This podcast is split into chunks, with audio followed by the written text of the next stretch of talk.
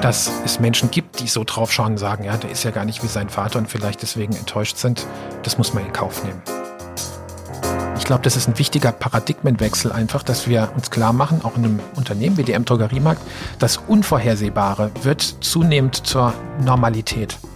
Und das bedeutet, dass natürlich auch anders gearbeitet werden muss. Bei My Grand Story spreche ich mit Menschen, die mit ihrer Lebensgeschichte unser Weltbild auf den Kopf stellen und Schubladendenken eindrucksvoll durchbrechen. Ich bin Yusuf Breschner, Deutsch-Afghane, Flüchtlingskind, Startup-Investor und euer Host. Willkommen bei My Grand Story. Heute mit der Story von Christoph Werner. Christoph Werner ist Vorsitzender der DM Geschäftsführung und leitet die Geschicke des Marktführers DM, das alleine in Deutschland einen Umsatz von 8,5 Milliarden Euro erwirtschaftet und circa 40.000 MitarbeiterInnen beschäftigt. Und weil sich das so abstrakt anhört, noch ein paar Zahlen, um die Bedeutung des Unternehmens für uns alle klarzumachen. Täglich besuchen 1,7 Millionen Kunden die rund 2000 DM-Märkte in Deutschland. Das sind circa 500 Millionen Kundenbesuche im Jahr. DM ist ein Unternehmen, das ich still und heimlich schon seit sehr langer Zeit bewundere und umso mehr freue ich mich, dass wir uns heute über dich, aber auch über das Unternehmen DM austauschen dürfen. Herzlich willkommen bei Migrant Story, lieber Christoph. Hallo Yusuf, schön, dass es geklappt hat. Dein Vater, Götz Werner, ist Gründer von DM und zweifellos einer der herausragendsten deutschen Unternehmerpersönlichkeiten der letzten 50 Jahre. Wann wurde dir bewusst, dass dein Vater nicht nur dein Vater ist, sondern auch eine Person des öffentlichen Lebens? Ja, das war eigentlich relativ spät. Hängt sicherlich auch damit zusammen, dass man natürlich als Kind oder als Sohn in meinem Fall ja die Dinge zunächst mal so nimmt, wie sie sind. Und da war mein Vater natürlich für mich zunächst mal mein Vater und nicht in seiner Funktion jetzt, wie die Außenstehenden ihn gesehen haben, als Gründer von DM Drogeriemarkt und als langjähriger Geschäftsführer auch. Und das andere, was natürlich auch eine Rolle spielt, ist, dass das Unternehmen ja 73 gegründet wurde und in diesen Jahren, während er in dem Unternehmen tätig war, kräftig gewachsen ist. Äh, mein Vater am Anfang vor allem nur im Unternehmen tätig war und als das Unternehmen dann größer wurde und das Management entsprechend dann auch viele Aufgaben übernehmen konnte, die anfangs er verantwortet hat, dann ja auch Gelegenheit hatte, sich mehr in die öffentliche Diskussion einzubringen. Also insofern war das nicht von Anfang an so. Hm.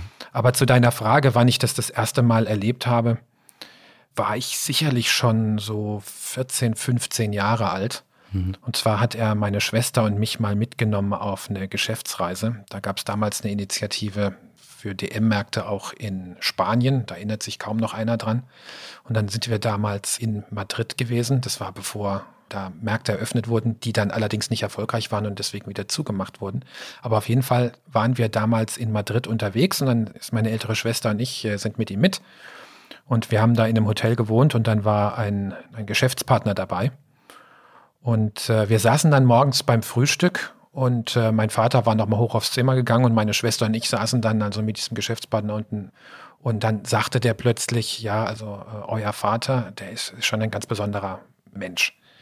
Die Ideen, die er hat, das ist wirklich ungewöhnlich. Und das war damals bei mir, dass ich äh, das plötzlich dann bei mir so erlebt habe, dass ich meinen Vater mit etwas anderen Augen gesehen habe als bis zu diesem mhm. Zeitpunkt. Mhm. Eltern stellen ja immer einen gewissen Fixpunkt und eine Referenz für Kinder dar. Wie sehr ist es für dich ein Privileg, aber auch eine Bürde, Sohn von Götz Werner zu sein? Ja, also Yusuf, ich glaube, da gibt es unterschiedliche Blickwinkel, die man drauf haben kann. Ne? Ähm, mein Vater hat früher immer so im Scherz gesagt, wenn er irgendwas oder auch unsere Mutter was, was äh, durchgesetzt hat, was uns als Kindern äh, nicht gefallen hat. Und das erlebt ja jedes Kind mit seinen Eltern. Dann war immer das geflügelte Wort, man kann in der Wahl seiner Eltern nicht vorsichtig genug sein. Und äh, das war so ein, so ein geflügeltes Wort. Äh, ist, ist natürlich zunächst mal scherzhaft, aber man kann ja auch mal so drauf schauen, dass man vielleicht auch seine Eltern sich ausgesucht hat, um vielleicht äh, an, an ihnen oder mit ihnen etwas zu lernen. Und mhm. jetzt kann man sagen, gut, das ist ein, das ist ein theoretisches Konstrukt, ne? das ist vielleicht alles Zufall. Ne? Aber allein diese Perspektive mal einzunehmen, ist unheimlich ermächtigend, ne? weil man dann plötzlich sich sagte, das habe ich mir vielleicht ausgesucht und vielleicht hat es seinen Grund. Und deswegen kann ich mal drauf schauen, was es mir für Chancen ermöglicht. Mhm. Gerade wenn man sich vielleicht auch mal nicht einig ist. Mhm. Und geht dann einfach konstruktiv um und kommt dann nicht in so eine, so eine Haltung. Ne? Manche nennen es Opferhaltung oder Duldungshaltung. Mhm. Und so habe ich schon immer versucht, auch auf das Umfeld zu schauen, äh, in, in welchem ich mich wiederfinde äh, mehr oder mhm. weniger gewollt wiederfinde und dann immer versuchen, wo sind denn die Anknüpfungspunkte, wo sind denn die Gemeinsamkeiten, wo sind die Dinge, die man äh, aufgreifen kann und was draus machen kann für sich selbst, was dran lernen kann. Mhm. Und da ist es so, dass wenn ich jetzt auf meinen Vater schaue, ist es natürlich jetzt jemand immer gewesen für mich, an dem ich unheimlich viel lernen konnte. Mhm. Und ich bin als Mensch und als Kind einer gewesen, der immer sehr, sehr viele Fragen gestellt hat. Und das hat dazu geführt, dass ich mit meinem Vater natürlich auch sehr viele Gespräche geführt habe, weil ich mir mhm. diese Haltung über viele Jahre erhalten habe. Mhm. Und so war es dann, dass wir, äh, wenn wir wandern waren zusammen, dass ich ihn also ausgefragt habe über alle möglichen Dinge oder dass, wenn wir zusammen Sauna gemacht haben, das war so eine Zeit, wo mein Vater und ich immer für uns hatten, ne, in unserer doch äh, recht, recht großen Familie. Mhm. Das war immer die Gelegenheit, äh, viele Fragen zu stellen und dadurch mhm. unheimlich viel natürlich an unterschiedlichen und neuen Perspektiven zu bekommen. Und das ist für einen jungen Menschen natürlich unheimlich anregend, weil damit mhm. wird die mhm. Welt spannend. Mhm. Mhm. Und die Erwartungshaltung, dass du immer natürlich eben auch ein Stück weit gemessen wirst an deinen Vater, weil eben Herr Götz Werner die Persönlichkeit ist, die er nun mal ist. War das eine Bürde? Eine Bürde, nein, würde ich nicht sagen. Ich, davon muss man sich auch freimachen, meiner Meinung nach. Also, dass Menschen um einen herum Erwartungen haben, das steht ihnen zunächst mal zu, aber das muss man sich selbst ja nicht zu eigen machen. Ich hm. glaube, äh, grundsätzlich ist ja die Aufgabenstellung und vielleicht auch die Chance, dass wir unseren eigenen Weg finden, hm. zu dem wir sagen können, das war unserer. Und das war nicht äh, der, den andere äh, von uns erwartet haben und den wir deswegen gegangen sind, ohne unser Leben wirklich gelebt zu haben. Hm. Deswegen eigene Ziele sich zu setzen, ist wichtig. Mhm. Und dann so einen Vater zu haben, von dem man was lernen kann, ist eine große Chance. Mhm. Dass es Menschen gibt, die so drauf schauen und sagen, ja, der ist ja gar nicht wie sein Vater und vielleicht deswegen enttäuscht sind, das muss man in Kauf nehmen. Mhm. Und ist das gegebenenfalls sogar ein Aspekt, den Herr Werner dir explizit mitgegeben hat? Schau nie mich als Maßstab an, sondern versuch deinen eigenen Weg zu gehen, deine eigenen Gedanken zu entwickeln. Ja, also Yusuf, grundsätzlich war es bei meinem Vater immer so, dass er nie Erwartungen geäußert hat. Eben aus dem Gesichtspunkt heraus, jeder muss seinen Lebensweg finden, und zwar seinen authentisch eigenen. Und muss sich entscheiden, inwiefern er die Chancen aufgreifen möchte, die sich ihm im Leben zeigen. Hm. Und äh, jetzt in, in, meinem Fall äh, war es so, dass äh, ich ähm, für mich erkannt hatte, dass äh, der Weg in die Wirtschaft der richtige äh, sein würde ich war ja damals noch äh, mhm. sozusagen aus der Jugend heraus nach, nach vorne blickend. Habe ich dann äh, die Gelegenheit natürlich auch genutzt, äh, viel mit meinem Vater zu sprechen, um viele Fragen, die sich mir ergeben haben in meinem beruflichen Leben, in, mhm. in großen Unternehmen, in denen ich auch tätig war, äh, mit ihm reflektieren zu können und seine Perspektive darauf zu hören. Und das war immer sehr, sehr anregend. Da gibt es natürlich sehr viele Gegenbeispiele von Unternehmerpersönlichkeiten, die ganz bewusst die Erwartungen an den Nachwuchs, sich in das familieneigene Unternehmen einzubringen, gestellt haben. Was glaubst du war der Grund, weshalb euer Vater euch genau diesen Raum der Entfaltung bieten wollte? Speziell äh, bei den Werners ist ja, dass es ja die Drogerie Werner gab äh, mit Stammgeschäft in Heidelberg, die von dem Großvater meines Vaters, also meinem Urgroßvater mhm. oder sogar sein Urgroßvater schon, also schon sehr lange her, gegründet wurde. Und mein Vater war ja das jüngste Kind von fünfen. Und er hatte sich als Kind vorgenommen gehabt, dass er diese Drogerie Werner übernehmen möchte von seinem Vater. Mhm. Jetzt ist es so, dass mein Großvater, der Kurt Werner, der war Jahrgang äh, 02, also 1902. Mhm. Und mein Vater ist Jahrgang 1944. Mhm. Klar, war ja auch das fünfte Kind, ne? Also mhm. da war der mhm. Vater schon ein bisschen älter. Und er war, wie gesagt, auch der einzigste von den Kindern, der in dieses Geschäft einsteigen wollte. Und das war so sein Berufstraum und Berufswunsch gewesen. Und er hat ja dann Ausbildungen gemacht in anderen Unternehmen und ist dann nach Heidelberg gekommen, um in den väterlichen Betrieb einzusteigen. Und innerhalb von einem halben Jahr, dreiviertel Jahr haben sich die beiden überworfen.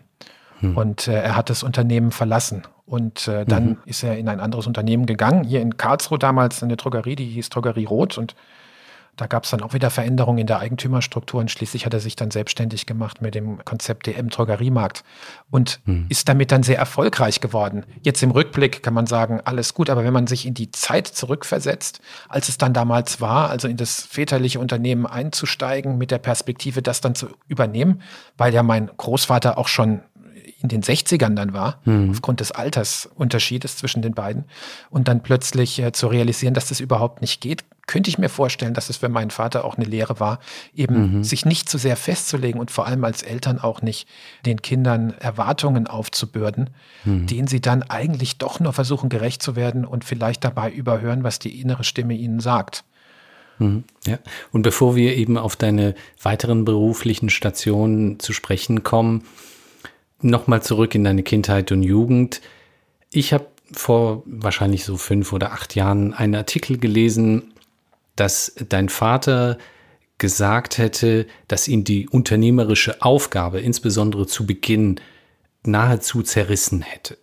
Hast du das als Kind jemals gespürt? Also die ersten Jahre, an die kann ich mich natürlich nicht erinnern. Ne? Ich bin Jahrgang 72 und das Unternehmen ist im August 73 gegründet worden. Und insofern kann ich mich daran nicht erinnern. Ich habe einmal so eine leichte Ahnung davon bekommen, als mein Vater und ich mal ein Album durchgegangen sind und da Bilder von Weihnachten äh, 73 äh, waren da äh, zu sehen. Ich also mhm. als kleiner Steppke, ne, gerade über ein Jahr damals. Mhm.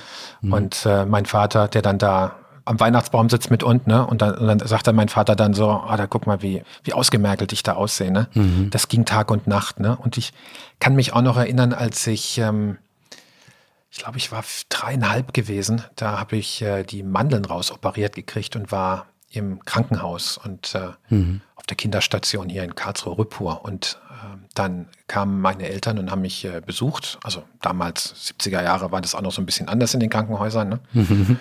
äh, das war ein großer Schlafsaal mit ganz vielen anderen Kindern. Ne? Und dann äh, kamen da meine Mutter und mein Vater. Und äh, ich kann mich erinnern, mein Vater setzte sich dann hin und legte dann seinen Kopf auf die Matratze von dem Kinderbett, in dem ich war, und schlief sofort ein und schlief die ganze Zeit, ne, bis sie dann gegangen sind. Ne. Also er hat, er hat damals natürlich rund um die Uhr praktisch gearbeitet, äh, um das Unternehmen, mhm. die erste Filiale zum Laufen zu bringen. Also war noch keine mhm. Filiale, war der, war der DM-Markt. Ne. Und ich denke, mhm. das Zitat, von dem du gesprochen hast, bezieht sich genau darauf. Vielleicht, was ich noch kurz anfügen möchte, ne, gerade auch was diesen Stress anbelangt, man darf ihn nicht vergessen, wir waren damals zwei kleine Kinder, die er hatte, ne, meine ältere Schwester und ich. Und mein Vater war ja Geschäftsführer gewesen von einem Drogerieunternehmen damals ne, und hat den Job an den Nagel mhm. gehängt gehabt, um seine eigene Idee dann zu verwirklichen. Das war natürlich finanziell auch ein echtes Risiko ne, und auch innerhalb der Familie relativ schwer zu vermitteln, dass man mhm. als Geschäftsführer von einem Unternehmen, also auch mit Dienst Mercedes damals, ne, Statussymbole haben damals äh, mhm vielleicht noch eine größere Rolle gespielt als heute, ne? sich mhm. da in diese, mhm. in diese Ungewissheit begeben hat. Ne? Mhm. Hast du gerade in dieser Anfangsphase deinen Vater überhaupt zu Gesicht bekommen, die ersten zehn Jahre deines Lebens? Es war natürlich, dass er anfangs äh, viele DM-Märkte aufgemacht hat, vor allem im Ruhrgebiet oben, ne, welches äh, ja sehr, sehr dicht besiedelt war und damals ja auch noch äh, wirtschaftlich äh, eines der, also der Pulsschlag von Deutschland war, ne, durch die, auch durch die Montanindustrie. Und da war er natürlich viel unterwegs. Ne? Und dann war eben oft die Frage, ja, wo ist denn der Papa? Ne? Und dann sagt unsere Mutter, ja, der ist im Ruhrgebiet. Ne? Ruhrgebiet. Also das Ruhrgebiet war mir als Kind immer ein Begriff, ohne dass ich wusste, wie es da aussah. Ne? Hab da also ganz wilde Vorstellungen gehabt, war dann überrascht, als ich selbst mal ins Ruhrgebiet gefahren bin. Sah ganz anders okay. aus, als ich mir das vorgestellt habe. Mhm. Aber da war er in der Tat viel unterwegs. Ne? Allerdings war es bei mhm. uns auch immer so, dass die Wochenende der Familie gehört haben. Mhm. Und deswegen hatte ich meinen Vater die ganzen Jahre trotzdem natürlich äh, viel gesehen. Ne? Und es war auch immer so, dass wenn äh, Familie angesagt war, war Familie angesagt. Mhm. Ja, da war mein Vater dann auch präsent und äh, wir haben Sachen zusammen unternommen. Mhm. Insofern habe ich da als Kind nie ein Mangelempfinden gehabt. Mhm. Im mhm. Übrigen ist es auch so, Yusuf, dass ein Unternehmer natürlich immer was unternehmen möchte. Ne? Also Klar. man darf sich das nicht so vorstellen, das Unternehmen läuft jetzt so und jetzt äh, kann ich mal runterdrehen und jetzt schlurfe ich zu Hause durch die mhm. Wohnung oder durchs mhm. Haus, ne? sondern dann kommt halt die nächste Aufgabe. Äh, und sei es das bedingungslose Grundeinkommen, ne? nachdem er bei, genau. bei DM mhm. dann mhm. ausgeschieden war. Ja, ja. Seit Gründung von DM Drogeriemarkt sind nahezu 50 Jahre vergangen. Was glaubst du, sind die wesentlichen Unterschiede im Vergleich zu heutigen Unternehmen? Heute wird man solche Gründer ja Start-up-Entrepreneurs nennen. Ne? Mhm, Aber der Unterschied jetzt auch zu heute, bei den vielen Startups, von denen so viel gesprochen wird, ist, die sind ja nicht durch große Finanzierungsrunden gegangen, ne, sondern mein mhm, Vater hat natürlich. damals äh, einen Kredit aufgenommen bei der Bank. Mhm. Äh, kann man nachgucken, wie zu dem Zeitpunkt die Zinsen mhm. waren. Also die waren astronomisch verglichen mit dem, mhm. was wir heute sehen an Bankzinsen. Und er hat sich bei seinen Freunden verschuldet, ne, die ihm auch noch Kredit gegeben mhm. haben oder Bürgschaften. Mhm. Das war eine echte Herausforderung damals und da hat er geschafft wie ein Brunnenputzer, ne, um das Unternehmen eben äh, durch die erste Phase durchzubekommen. Mhm. Dein Vater hat ja so vieles bahnbrechend anders gedacht. Zum Beispiel, es gibt breitere Gänge als bei der Konkurrenz. Die Regale sind in den Filialen besonders niedrig und stehen schräg, was vor allem das Manövrieren mit dem Einkaufs- oder Kinderwagen einfacher macht und so einen besseren Blick auf die Produkte ermöglicht. Wie ist es zu erklären, dass DM so anders agiert als der Wettbewerb? Hm. Also zunächst mal glaube ich, dass äh, eine der Voraussetzungen für diese Innovationskraft äh, bei meinem Vater, die du gerade angesprochen hast, war, dass er ein Autodidakt ist. Also war und ist. Und mein Vater mhm. hat ja nicht studiert, hat ja keine BWL studiert, sondern ist auf die Handelsschule gegangen, hat eine Lehre gemacht als Drogist, ne? Und dann ist er eingestiegen. Und damit hat er wenig Konzepte gehabt, die ihm den Blick verstellt haben für das, was tatsächlich los war. Also mehr intuitiv ne? und weniger mhm. so deduktiv, dass ich ein Konzept habe und versuche dann sozusagen aus dem Konzept heraus die Wirklichkeit zu gestalten. Dadurch äh, ist er da sehr unvoreingenommen gewesen und sehr, sehr offen für neue Vorgehensweisen. Und das mhm. hat meines Erachtens äh, erklärt zu einem großen Teil die vielen unkonventionellen Herangehensweisen, mhm. die er gefunden hat. Jetzt zu dir, Christoph. Du bist in Karlsruhe aufgewachsen, auf die Waldorfschule gegangen und hast dort auch dein Abitur gemacht. Was sind deiner Meinung nach positive Aspekte der Waldorfpädagogik? Ja, also in der Tat, ich bin äh, erst in den evangelischen Kindergarten gegangen und dann in den Waldorf-Kindergarten und danach in die Waldorfschule die 13 Jahre. Aber insgesamt muss ich sagen, hatte ich eine gute Schulzeit, weil ich auch vielseitige Lehrer hatte. Da war alles dabei, ne? mhm. ne? von super engagiert bis äh, extrem äh, entspannt. Ne? Mhm. Und ähm, was äh, während meiner Schulzeit mir unheimlich geholfen hat für später, war diese anschauende Beobachtung, die man vor allem jetzt in Fächern wie, wie Chemie oder Physik äh, unheimlich lernen konnte durch das Experiment. Mhm wo ich zumindest damals genannt habe, sehr genau zu beobachten und danach zu versuchen, die Schlüsse zu ziehen. Ne? Also sozusagen die Erkenntnis zu gewinnen, was sind denn die Gesetzmäßigkeiten, mhm. um die dann anwenden zu können. Mhm. Und das ist grundsätzlich eine Herangehensweise, was Lösungsmanagement anbelangt, die unheimlich hilfreich ist. Mhm. Also dieses Urteil zurückhalten, ne? erstmal versuchen, einfach also anschauende Beobachtung. Ne? Also das war etwas, was mir als Schüler unheimlich geholfen hat für mein späteres Leben, glaube ich. Mhm. Und auf deine Frage direkt eingehend, Vorteile der Waldorfpädagogik. Also dieser Anspruch der Waldorfpädagogik besteht ja ganz verkürzt gesagt äh, in der Erziehung zur Freiheit. Also die Erziehung mhm. des Menschen zur Freiheit, damit man sein Leben als Erwachsener dann in die Hand nehmen kann. Das ist ein Anspruch, der sich ganz an dem Kind ausrichtet, also an dem Menschen ausrichtet und eben nicht zunächst mal an Lehrplänen und an irgendwelchen Lernzielen, die abstrakt formuliert sind durch irgendwelche Behörden. Mhm. Und damit auch der Anspruch, dass die Lehrer sehr auf die Kinder versuchen einzugehen, um sie in ihrer Entwicklung zu fördern und auch zu fordern. Mhm. Deswegen, also es gibt ja mhm. keine bekanntlichen, es gibt ja keine ähm, Noten, zumindest war das damals in der Schule so, wo ich war. Es gibt ja auch äh, keine Versetzungszeugnisse, sondern es gibt Beurteilungen und äh, auch, auch Gespräche, die ich auch als Schüler erleben konnte mit Lehrern, die dann wirklich auch auf einen eingegangen sind, um einen zu helfen, da eben zu lernen, zu lernen. Ne? Also es geht mhm. ja nicht, dass man die Inhalte mhm. lernt, sondern dass man die Methode lernt, wie man später im Leben auch lernt, weil äh, das wissen wir ja alle, ne? das, das Lernen hört ja nicht auf mit dem Abitur oder mit dem Schulabschluss, sondern dann geht's ja eigentlich erst so richtig los und dann wird's ja auch erst so richtig anspruchsvoll. Also das war etwas, was ich da äh, sehr, sehr geschätzt habe, weil es auf dem Menschenbild beruht, dass der Mensch ein ergebnisoffenes Entwicklungswesen ist. Mhm. Und das ist für die Art, wie man auf das Soziale guckt, natürlich unheimlich konstruktiv. Mhm. Weil in dem Menschen eben Chancen schlummern, die zum Vorschein kommen können, wenn die Rahmenbedingungen entsprechend auch gestaltet werden. Es ist also potenzialorientiert, es ist chancenorientiert. Und das halte ich für eine ganz, ganz große Stärke der Waldorfpädagogik. Und was wäre verbesserungswürdig aus heutiger Perspektive? Es ist, glaube ich, gerade in der Waldorfpädagogik ein Phänomen auch zu beobachten, was oft zu beobachten ist in Gruppen oder auch in Organisationen, wo es sehr, sehr starke Gründungspersönlichkeiten gegeben hat. Mhm. Und die Waldorfpädagogik ist ja entwickelt worden von Rudolf Steiner, mhm. der ja 1925 verstorben ist. Also das sind jetzt bald 100 Jahre, dass es her ist. Und, mhm. und er hat es ja mit großer Kraft und großem Engagement damals entwickelt und auch ähm, dann 1919 mit der Gründung der ersten Waldorfschule dann tatsächlich auch ähm, ins Leben gestellt als eine sehr moderne Form der Pädagogik modern im Kontext der damaligen Zeit.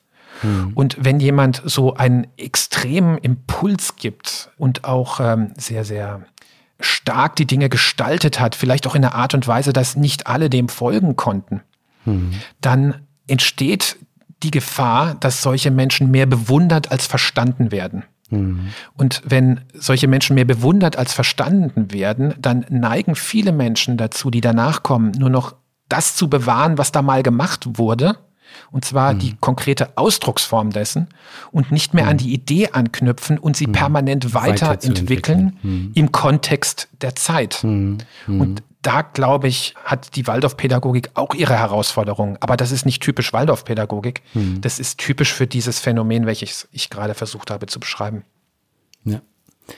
Hast du denn in deiner Kindheit einen Berufswunsch gehabt, der mit Wirtschaft überhaupt nichts zu tun hat? Ähm, es war, war es eigentlich so gewesen, dass ich lange Pilot werden wollte. Also mhm. zunächst Rettungshubschrauberpilot war mein Traum gewesen. Und als ich mich dann damit beschäftigte, wo die denn herkamen, Ende der 80er Jahre, da war das eben so, dass die vor allem von der Bundeswehr kamen, weil die da einfach ausgebildet wurden und auch die entsprechende Flugerfahrung hatten. Und deswegen habe ich mich dann damit beschäftigt und dann hatte ich das große Ziel, Düsenjägerpilot zu werden. Mhm. Du hast ja einen Podcast gemacht mit einer Pilotin, Eurofighter-Pilotin, ne? Nicola mhm, Baumann, genau. genau.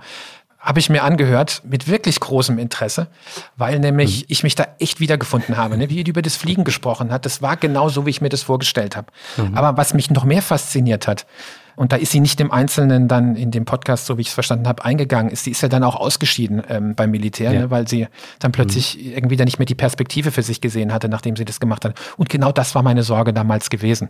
Und was war ein Impulsgeber, in die Wirtschaft zu gehen? Für mich war damals dann klar gewesen, also wenn du da dich nicht auf diese Militärschiene setzen möchtest, äh, mit dieser langen Verpflichtung, die auch damit äh, mhm. einhergehen würde, dann wäre Wirtschaft das Interessante. Und deswegen lebte das in mir und ich hatte einen, einen Jugendfreund, äh, den ich im Kindergarten schon kennengelernt hatte und in der Schule unheimlich viel Zeit miteinander verbracht haben und wir haben also alles Mögliche diskutiert über, über Politik und was halt sonst die Gesellschaft bewegt. Aber wir waren da also immer, immer sehr, sehr im Gespräch. Und als ich mit ihm dann, und da war ich dann jetzt, das muss ja auch so 18,5 gewesen sein, 19 dann bald, als wir gesprochen haben über das, was wir jetzt machen wollen nach der Schule. Und ich dann sagte, ja, ich überlege eben in die Wirtschaft zu gehen. Und dann sagte er so zu mir, ach, da geht's ja immer nur um Macht. Mhm. Mhm. Das war seine Aussage damals. Mhm. Und da habe ich natürlich dagegen protestiert und habe gesagt, ja, wie kommt es denn jetzt da drauf? Ne? Es geht doch nicht nur um Macht, ne? mhm. sondern es geht ja um mhm. die Möglichkeiten, Dinge zu gestalten und die Vielseitigkeit. Und da sagte er, nee, da geht es doch nur um Macht. Und das hat mich damals wahnsinnig provoziert. Ne? Und zwar dahingehend, mhm. dass ich mir gesagt habe, und das glaube ich nicht. Ne? Mhm. Und das war also noch ein zusätzlicher Schub für mich gewesen, zu sagen, jetzt gehst du in die Wirtschaft. Ne? Und so habe ich dann mein BWL-Studium gemacht, danach noch meinen Wehrdienst. Ähm, wo ich dann auch wirklich erlebt habe, dass die Fliegerei bei mir durch war. Also das hat mich dann wirklich auch mhm. nicht mehr interessiert. Und so bin ich dann äh, meinen Weg gegangen danach. Mhm. Und dann bist du in der Wirtschaft deinen Weg gegangen. Du hast bei äh, L'Oreal gearbeitet, auch im Ausland, bei GlaxoSmithKline. War zu dem damaligen Zeitpunkt, als du dann auch im Ausland gearbeitet hast, in den jeweiligen Unternehmen, war da für dich die Entscheidung, irgendwann mal dann auch tatsächlich zu DM operativ zurückzukehren? Hat sich das herauskristallisiert oder erst noch mal zu einem späteren Zeitpunkt? Ja, das war zu einem späteren Zeitpunkt. Also ich bin damals jetzt dann nicht äh, zu L'Oreal und auch zu GSK, also GlaxoSmithKline gegangen, weil ich äh, das als Vorbereitung für eine Aufgabe bei DM gesehen habe, sondern weil mich das echt interessiert hat.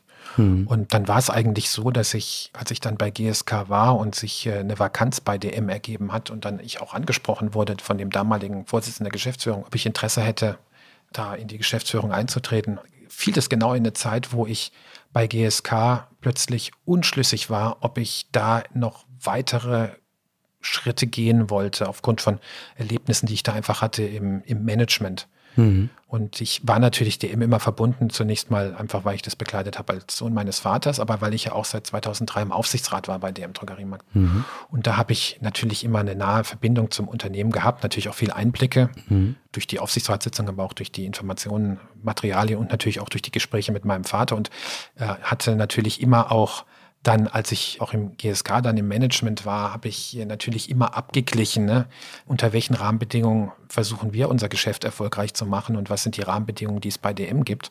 Mhm. Und da hat es natürlich einen Unterschied gegeben, ne? weil mhm. DM ist ein Familienunternehmen und äh, GSK ist eine Aktiengesellschaft, die mhm. an der Londoner Börse und äh, in New York mhm. gelistet ist.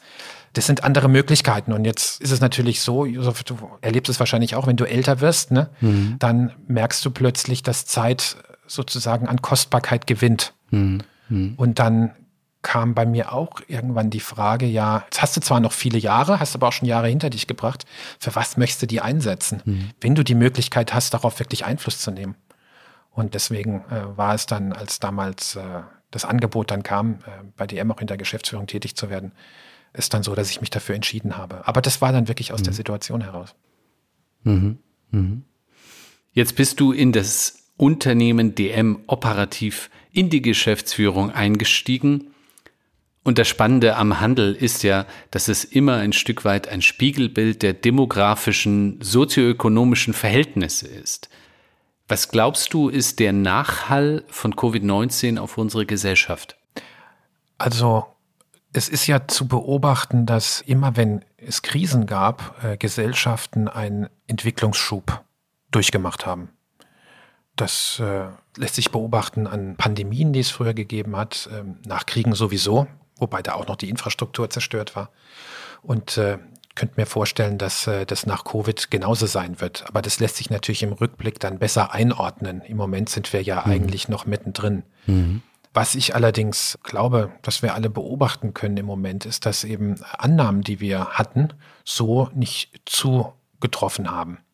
Also zum einen, was die Leistungsfähigkeit des Staates anbelangt, äh, Probleme zu lösen, was den Dialog anbelangt zwischen Politik und Wirtschaft im Hinblick auf das Koordinieren von Maßnahmen, um schnell Lösungen zu finden zu den Aufgaben, die sich stellen. Das hat auch ähm, in großen Teilen nicht sonderlich gut funktioniert. Mhm. Die Frage natürlich für die Medien, wie gehen sie mit so einem Ereignis um? Wie berichten sie darüber?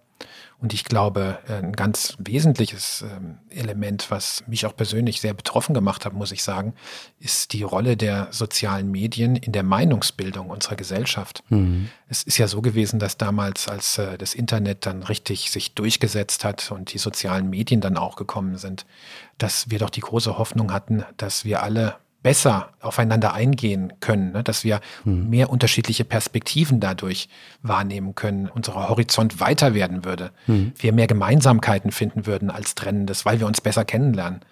Und wir haben jetzt erleben können in den letzten äh, ja, 15 bis 18 Monaten, dass das nicht so automatisch funktioniert, sondern dass es zu einer enormen Spaltung innerhalb der Gesellschaft auch gekommen ist in der Frage des mhm. Umganges mhm. mit dem Phänomen Covid-19.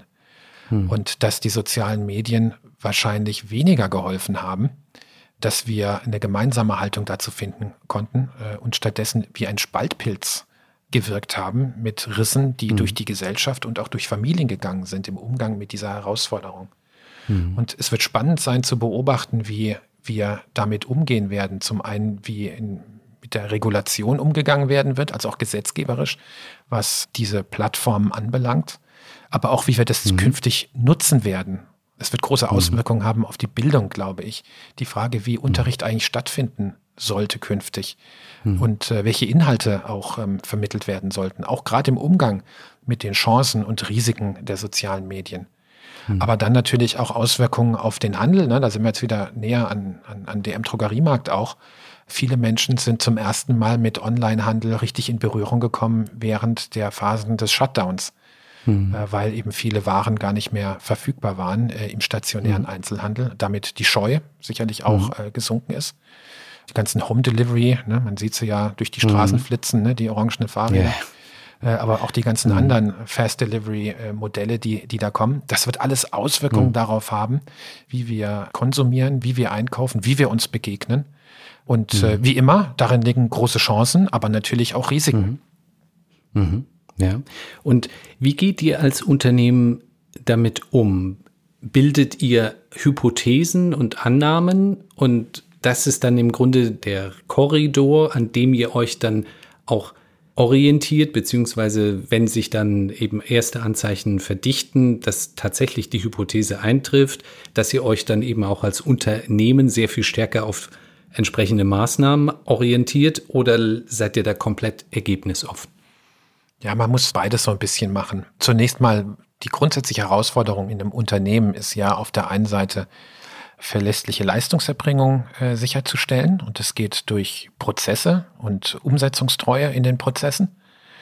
Auf der anderen Seite allerdings auch innovationsfit zu bleiben, mhm. also sich weiterzuentwickeln, weil eben die Bedürfnisse der Kunden sich verändern.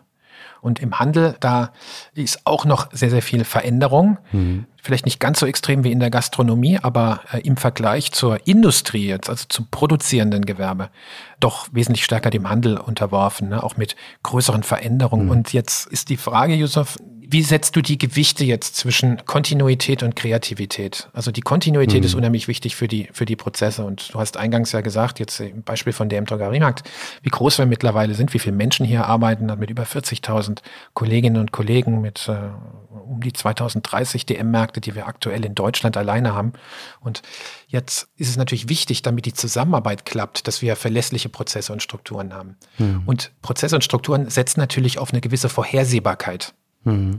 Weil nur wenn die Dinge vorhersehbar sind, kann ich einem Prozess folgen, weil der Prozess baut auf die Kontinuität auch der Umstände, in denen wir tätig sind, also die Vorhersehbarkeit. Mhm. Und was wir jetzt als Phänomen eben sehen, das zunehmend an Bedeutung gewinnt, ist eben das Phänomen der Unvorhersehbarkeit.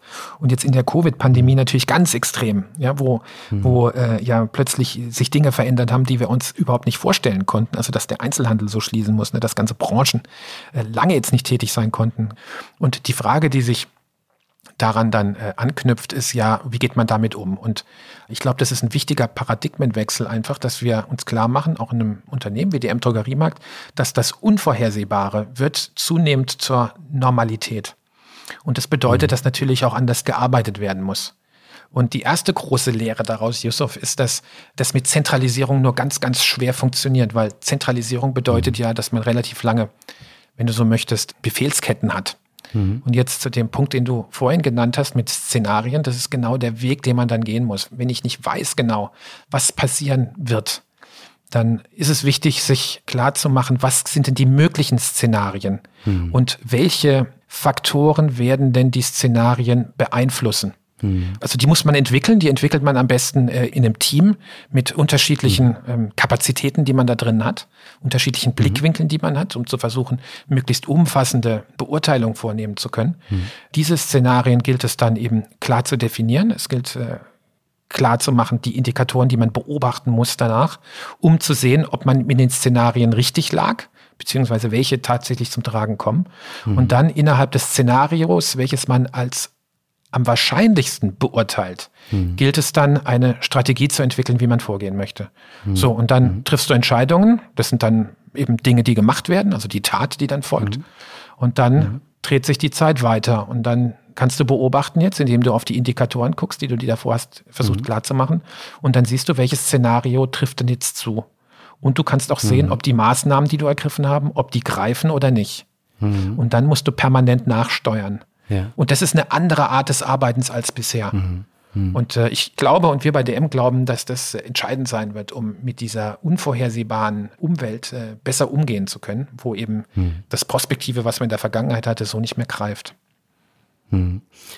Also hinsichtlich der potenziellen Szenarien oder der Hypothesen, die man haben kann, wie sich der Handel weiterentwickeln wird, hervorgerufen durch die gesellschaftlichen Veränderungen ich habe eine Hypothese, die da lautet, noch vor Covid haben wir einen sehr starken Zuzug gehabt in Ballungsgebieten, haben als zentrale Anziehungspunkt immer mehr junge Menschen angezogen und die Mieten sind aufgrund dessen sehr stark angestiegen.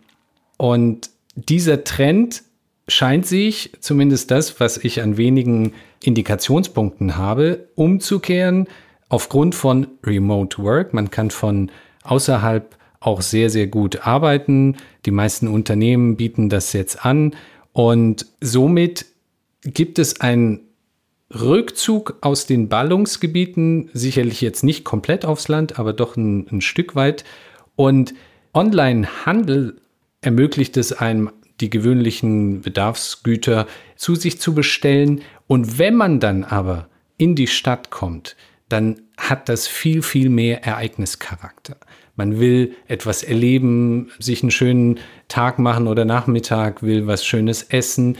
Und der Handel wird weniger verkaufen an den einzelnen Flächen, sondern wird mehr Interaktionspunkte, mehr Ereignisfläche bieten, um die Marke, in dem Fall DM, aufzuladen und entsprechend auch für die Besucher Begeisterung zu erzeugen. Habt ihr eine solche Hypothese und falls ja, wie siehst du die Wahrscheinlichkeit? Ja, also das Bild, was du gerade äh, gezeichnet hast, das wird viel diskutiert. Ne? Von dem Erlebnischarakter wird gesprochen. Ähm, und äh, also auch, äh, dass Einzelhändler vor allem nur noch sogenannte Showrooms sein werden, ne, wo die Menschen schauen, mhm. was es gibt, sich inspirieren lassen und es vielleicht dann auch äh, online äh, bestellen oder die Bestellung auslösen dann äh, in diesem Showroom und sich nach Hause liefern lassen. Also da gibt es viele äh, Hypothesen. Die Konsequenzen wären natürlich weitreichend. Ne? Also das würde bedeuten, wie gehst du mit den Flächen um? Ne? Mhm. Was für Mieten möchtest du dir auch noch leisten an diesen Standorten? Ich glaube, es ist relativ schwierig, sich direkt schon darauf auszurichten heute. Hm. Ich plädiere eigentlich mehr dafür, jetzt in dem Bereich, den du angesprochen hast, der sich jetzt ja nicht schlagartig verändert, mhm. sondern das geht ja doch eher allmählich, ja. da eher experimentierend und beobachtend vorzugehen. Mhm und äh, einfach zu schauen, welche Konzepte werden sich denn durchsetzen, wie wird sich denn äh, gerade im Hinblick auf die Innenstädte, wie wird sich das weiterentwickeln? Mhm. Die Herausforderung, Josef, ist halt, dass wenn du einen Laden angemietet hast, dann hat er seine Quadratmeter, ne? also dann hat er sozusagen mhm. seine Kapazität, die du auch nicht kurzfristig und äh, ganz günstig verändern kannst. Mhm. Deswegen mhm. geht es uns darum, eigentlich äh, das sehr genau zu beobachten, zu gucken, dass wir die richtigen Standorte finden und dass wir gleichzeitig natürlich auch immer vergleichen durch die unterschiedlichen Standorte, die wir haben in unterschiedlichen Städten, wo vielleicht die Tendenz hingehen könnte. Aber ganz wichtig ist, mhm. agil zu bleiben. Mhm. mhm. Und diese Agilität ist ja auch etwas, was im Unternehmen sicherlich verankert werden will. DM so wie ich das als Außenstehender sehe, hat sehr starke Unternehmenswerte und Prinzipien, beispielhaft Lange Zeit hat man keine Werbung gemacht. Es gibt bei DM keine Zigaretten zu kaufen oder auch beispielsweise kein Alkohol, wie das bei anderen Drogisten der Fall ist. Inwieweit ist dieses Thema, unternehmerische Prinzipien oder Werte zu haben, wichtig, um zum einen die Kontinuität aufrechtzuerhalten, aber dann wiederum diese anzupassen und sich dann eben mit der notwendigen Agilität als Unternehmen aufzustellen, um dem Wandel gerecht zu werden. Inwieweit spielen die Werte und Prinzipien eine Rolle, damit so etwas gelingen kann? Mhm. Josef, ich glaube, ähm, Werte und Prinzipien sind die Voraussetzung dafür, dass man eine Arbeitsgemeinschaft gestalten kann, die eben nicht hyperzentralisiert ist, sondern die viel Entscheidungsautonomie auch äh, direkt äh, zu den Menschen delegiert, die unmittelbar am Kunden sind. Die Herausforderung ist ja, wenn die Sachen nicht mehr so zentralisiert sind, sondern wenn die Entscheidungsspielräume groß werden bei den einzelnen Kolleginnen und Kollegen, dass dann dafür Sorge getragen werden muss, dass das Ganze nicht anfängt auseinanderzulaufen. Mhm. Ja, also dass sozusagen mhm. Dinge gemacht werden, die nicht mehr konsistent miteinander sind und das Unternehmen sich verzettelt, die Profilierung verliert und letzten Endes die Puste ausgeht. Mhm. Und es gibt, wie sonst auch in allen gesellschaftlichen Systemen, wenn du so möchtest, gibt es ein Prinzip, was stabilisiert und das ist die Kultur. Mhm. Ja, weil was die Kultur macht, ist ja also die Kultur, die sozusagen verinnerlicht ist, ja, mhm. ist ja, dass gewisse Handlungsoptionen, die es theoretisch zwar auch gibt, dass die allerdings abgewählt werden, weil man sich sagt, das, das gehört mhm. sich nicht, das machen wir nicht, ne? Das mhm. ist nicht das, was, was wir wirklich wollen. Also mhm. Kulturen stabilisieren Systeme trotz maximalem Freiheitsgrad. Mhm. Und dieses Prinzip kann man auch in einem Unternehmen zur Anwendung bringen. Und da heißt es dann Unternehmenskultur. Und eine Unternehmenskultur mhm. sind ja letzten Endes die Prinzipien, die Werte, die die Zusammenarbeit gestalten und damit auch wieder Entscheidungen dahingehend stabilisieren, dass sie konsistent in sich bleiben und damit das Unternehmen stärker wird, profilierter wird, mhm. schlagkräftiger wird. Mhm. Und äh, deswegen ist es auch gerade als Verantwortliche im Unternehmen und als Führungskräfte im Unternehmen ist es unheimlich wichtig, dass man viel darüber spricht, weil wenn viele Entscheidungen delegiert werden an die Menschen, dann muss ja klar sein, was ist uns denn eigentlich wichtig, damit gute Entscheidungen getroffen werden können. Und deswegen ist es unheimlich wichtig, in einem Unternehmen immer wieder über die Werte auch zu sprechen, über die Prinzipien zu sprechen, wie wir auf die Dinge schauen wollen. Also mhm. Kundenorientierung in unserem Fall. Ne? Wie wollen wir denn auf den Kunden mhm. schauen? Was haben wir denn für ein Menschenbild? Haben wir das Menschenbild des mhm. ergebnisoffenen Entwicklungswesens, ne, von dem wir es vorhin schon hatten, mhm. oder als ein mhm. determiniertes Reizreaktionswesen, welches ich versuche durch Werbung möglichst zu manipulieren, damit es Dinge macht, äh, die ich will, aber die vielleicht der Kunde oder die Kundin gar nicht möchten. Also über solche mhm. Dinge gilt es unheimlich viel zu sprechen und das schafft dann Werte. Und wenn das eben äh, nicht nur auf dem Papier steht, sondern wenn das wirklich gelebt wird, dann erleben das mhm. auch die Kunden und mhm. gehen dann eher zu solchen Unternehmen, wo sie sich dann auch besser verstanden fühlen. Und deswegen ist ja auch der, mhm. der Claim von DM Drogeriemarkt, hier bin ich Mensch, hier kaufe ich ein, mhm. ist ein Anspruch ne? und ein Versprechen, welches wir unseren Kunden geben wollen. Und äh, wir mhm. bemühen uns, das auch einzulösen. Das gelingt oft, mhm. manchmal auch nicht. Und wenn es nicht gelingt, müssen mhm. wir daran arbeiten und versuchen zu verstehen, was wir besser machen müssen, damit wir die Kunden überzeugen können. Mhm. Jetzt haben wir einen schönen Bogen der letzten 15 Minuten gespannt, denn zusammenfassend kann man ja festhalten, dass das Unvorhersehbare zur Normalität wird und somit dezentrale Strukturen erforderlich sind, um die Reaktionsgeschwindigkeit zu erhöhen. Und für diese notwendige Agilität sind Werte und Prinzipien notwendig, um den MitarbeiterInnen von DM in diesem Fall mehr Entscheidungsfreiheit innerhalb eines bestimmten Korridors zu bieten, der durch die Unternehmenskultur definiert wird und Entscheidungsspielräume ermöglicht, situativ die beste Lösung für die Kunden zu bieten. Aber jetzt bezogen auf dich als Vorsitzenden der DM-Geschäftsführung, denn es gibt, glaube ich, sieben weitere GeschäftsführerInnen. Worin siehst du deine Kernaufgabe als Vorsitzender der Geschäftsführung? ja, lapidar sage ich oft, äh, verantwortlich für das Gesamte, aber nicht für alles. Ne? Und das versucht im Prinzip auszudrücken, dass natürlich äh, in der Verantwortung, die ich im Moment habe, ist es ja gar nicht möglich, in allen Details drin zu stecken. Ne? Das ist unmöglich. Mhm. Aber die Aufgabenstellung ist schon, äh, das Gesamte zu versuchen zu überblicken und zu schauen, dass letzten Endes äh, die Dinge eben nicht auseinanderfallen. Ne? Dass mhm. wir versuchen, das Gesamte voranzubringen. Auf der einen Seite wieder die zwei Themen, ne? die Dinge auch wirklich geschehen, so wie wir es uns vornehmen. Auf der anderen. Seite wir allerdings auch immer wieder Neues versuchen anzupacken. Also man kann sagen, mhm. die Hauptaufgabenstellung besteht auch darin, dafür Sorge zu tragen, dass wir unsere Entwicklungsfähigkeit nicht einbüßen. Mhm. Und dadurch, dass ich weder eine Ressortverantwortung habe, noch eine Regionsverantwortung, habe ich natürlich die Möglichkeit, so im Bild gesehen, auch immer wieder das Unternehmen zu umkreisen. Mhm. Aber auch die Zeit zu haben, in Foren teilzunehmen, um mhm. Andere Aspekte mal zu hören, für die sich meine Kolleginnen und mhm. Kollegen einfach gar nicht die Zeit nehmen können. Mhm. Und da geht es eben mhm. darum, immer wieder aufzuspüren, auch was gibt es denn für neue Dinge, die Relevanz bekommen könnten. Und dann mit den Kolleginnen und Kollegen ins Gespräch zu gehen und sagen, wenn das eine Aufgabenstellung ist, wie wollen wir damit umgehen? Was bedeutet denn das dann mhm. in der ganz konkreten operativen Umsetzung? Also mhm. dieses Zusammenhänge herstellen, neue Aspekte reinzubringen, zu helfen, zu koordinieren und das andere natürlich mhm. auch ganz wichtig, Hürden aus dem Weg zu räumen.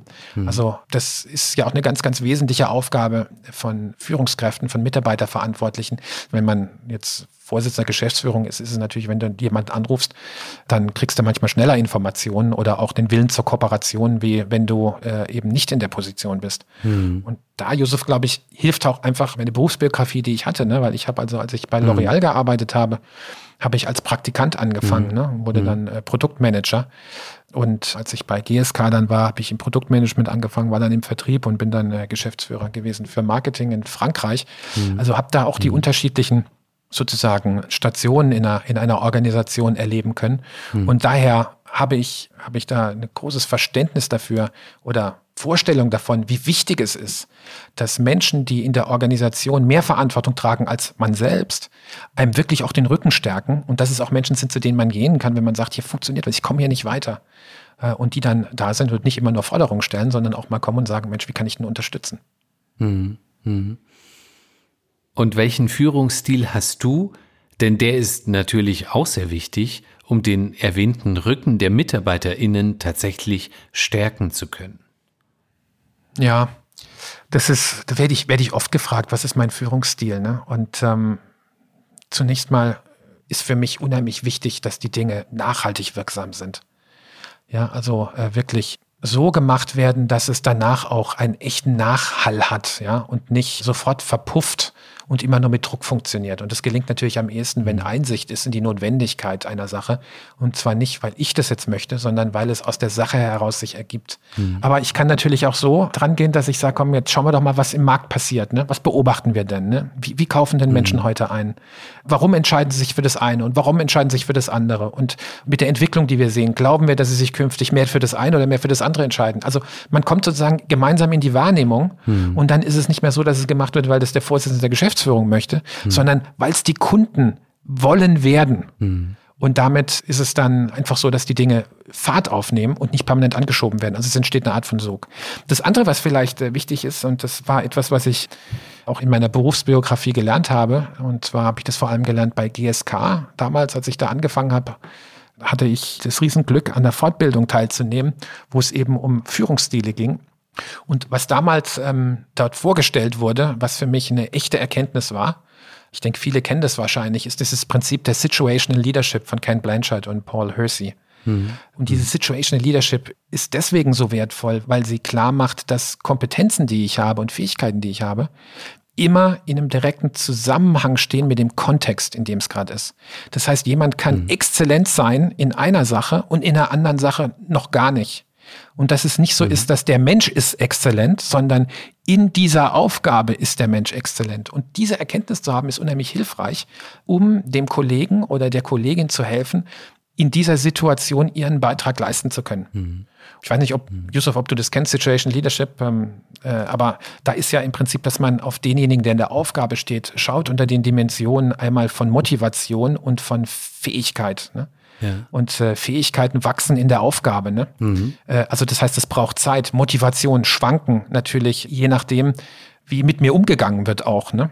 Mhm. Ja, also wir kennen das ja alle. Äh, also mhm. fand es sehr erkenntnisreich, ne? wenn du, wenn du eine neue Aufgabe aufnimmst. Also ich könnte mir jetzt vorstellen, bei dir, du entscheidest dich jetzt einen Podcast zu machen. Mhm. Da bist du also voller Begeisterung, Riesenmotivation, mhm. aber die Fähigkeiten sind noch nicht so mhm. ausgebildet. Ja? ja? Also stürzt man sich da rein und dann merkt man plötzlich, wo die Unzulänglichkeiten sind, ja, und dann geht die Motivation runter. Ja. Dann ist man dieser sogenannte Disillusioned Learner, ne? Das ist der Moment, wo ganz viele Leute aussteigen, ne? Und dann wachsen die Fähigkeiten und dann kommt auch die Motivation zurück, weil man plötzlich sieht, wie man besser wird und man sozusagen äh, dann wieder Feuer fängt. Und jetzt gerade als Führungskraft ist es unheimlich wichtig, auf die Menschen zu schauen, gerade auch sich klar zu machen, wenn neue Sachen losgehen und man diese eager mhm. Beginners hat, ne? also diese mhm. hochmotivierten Starter, ne? dass man weiß, ah, da, mhm. da wird der mhm. Disillusioned Learner, die Situation kommt danach auch. Und da ist es unheimlich wichtig, dann gerade den Menschen zu helfen, ihre Motivation nicht zu verlieren ne? und ihnen auch die Unterstützung zu geben, dass die Fähigkeiten sich möglichst schnell ausbilden können. Äh, und insofern glaube ich, Situation Leadership ist ein sehr, sehr guter Beitrag, der von diesen beiden Herren damals äh, geleistet wurde. Und für mich persönlich war das sehr, sehr erkenntnisreich und versuche mich daran zu orientieren. Großartig, Christoph. Letzte Frage, bevor wir dann zum Ende kommen. Wie schaffst du es, dich zu entspannen und zu regenerieren? Im Englischen sagt man ja so schön to recreate, um auf neue Ideen zu kommen. Wie gelingt es mir denn, auf neue Ideen zu kommen? Das gelingt mir natürlich, wenn ich Abstand gewinne. Mhm. Ja, mhm. also sozusagen Aktion und Reflexion. Ne? Das sind ja so die zwei mhm. Dinge, die immer wieder, das muss immer hin und her schwingen. Ne? Bin ich mehr in der Aktion, dann mhm. wieder mehr in der Reflexion. Und mhm. die Gefahr, die natürlich besteht, wenn in so einem Unternehmen wie auch der M-Drogeriemarkt und auch in der Aufgabe, die ich derzeit habe, ist ja, dass wir nie aufhören. Ne? Also es gibt ja immer mehr mhm. zu tun, als Zeit und Energie auch da ist.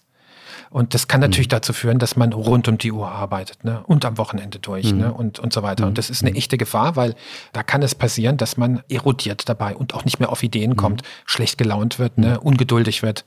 Also Zeichen von Übermüdung letzten Endes. Und was es deswegen dann braucht, ist äh, auch die Möglichkeiten der Regeneration, der Reflexion. Und jetzt die Frage, wann kann das einem gelingen, dass man so ein bisschen Abstand gewinnt und dann auch wieder auf neue Ideen kommt. Und bei mir ganz konkret ist es ehrlich gesagt beim Schwimmen, was jetzt endlich auch wieder möglich ist, nachdem die Freibäder aufhaben. Mhm, mhm. also beim Schwimmen kannst du keinen Podcast hören, ne? zumindest mit den Kopfhörern, ja. die derzeit verfügbar sind, geht es noch nicht. Ähm, und ja. äh, da bist du wirklich im Tun ne? und die klingt ja auch in den Ohren ne? durch die Wellen, die da um dich, äh, ich bin immer nur Brustschwimmer. Ja. Das ist der einzigste, mhm. einzigste Stil, den ich beherrsche. Ähm, und wenn du da eine Stunde lang schwimmst, ne, danach hast du den Kopf frei. Ne? Wobei trotzdem mhm. Ideen kommen während der Zeit. Und das andere ist Zeitung lesen. Ne? Also ich lese unheimlich gern die Zeitung, auch wenn ich mich manchmal aufrege dabei, aber das ist ja auch in Ordnung. Mhm. Zeitung lesen öffnet den Horizont. Ne? Öffnet wirklich den Horizont mhm. mal, ne? so eine Sache nachzudenken, die ein Journalist schreibt über einen Sachverhalt. Ah, deswegen mhm. bin ich wirklich regelmäßiger Leser von Neue Zürcher Zeitung, äh, Handelsblatt, ähm, mhm. Äh, Süddeutsche Zeitung und die badischen neuesten Nachrichten, um auch zu wissen, was in Karlsruhe los ist. Mhm. Und natürlich die Fachpresse ist natürlich auch wichtig, eine Lebensmittelzeitung, natürlich. Ja, Wirtschaftswoche, Klar. Managermagazin. Ja. Großartig.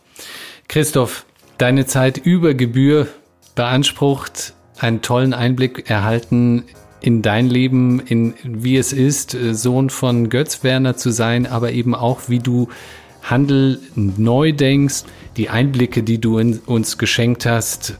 Vielen herzlichen Dank.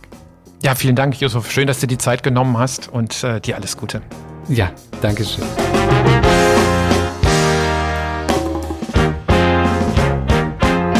Liebe HörerInnen von Migrant Story, wir brauchen eure Unterstützung, denn wir benötigen eure Bewertung oder besser noch einen Kommentar in eurer Podcast-App, wie zum Beispiel Apple Podcasts, aber es gibt noch sehr viele weitere Podcast-Apps. So könnt ihr unser gemeinnütziges Projekt unterstützen, bekannter zu werden. Auf migrantstory.org könnt ihr euch außerdem für unsere Newsletter eintragen und regelmäßig neue, inspirierende Lebensgeschichten entdecken.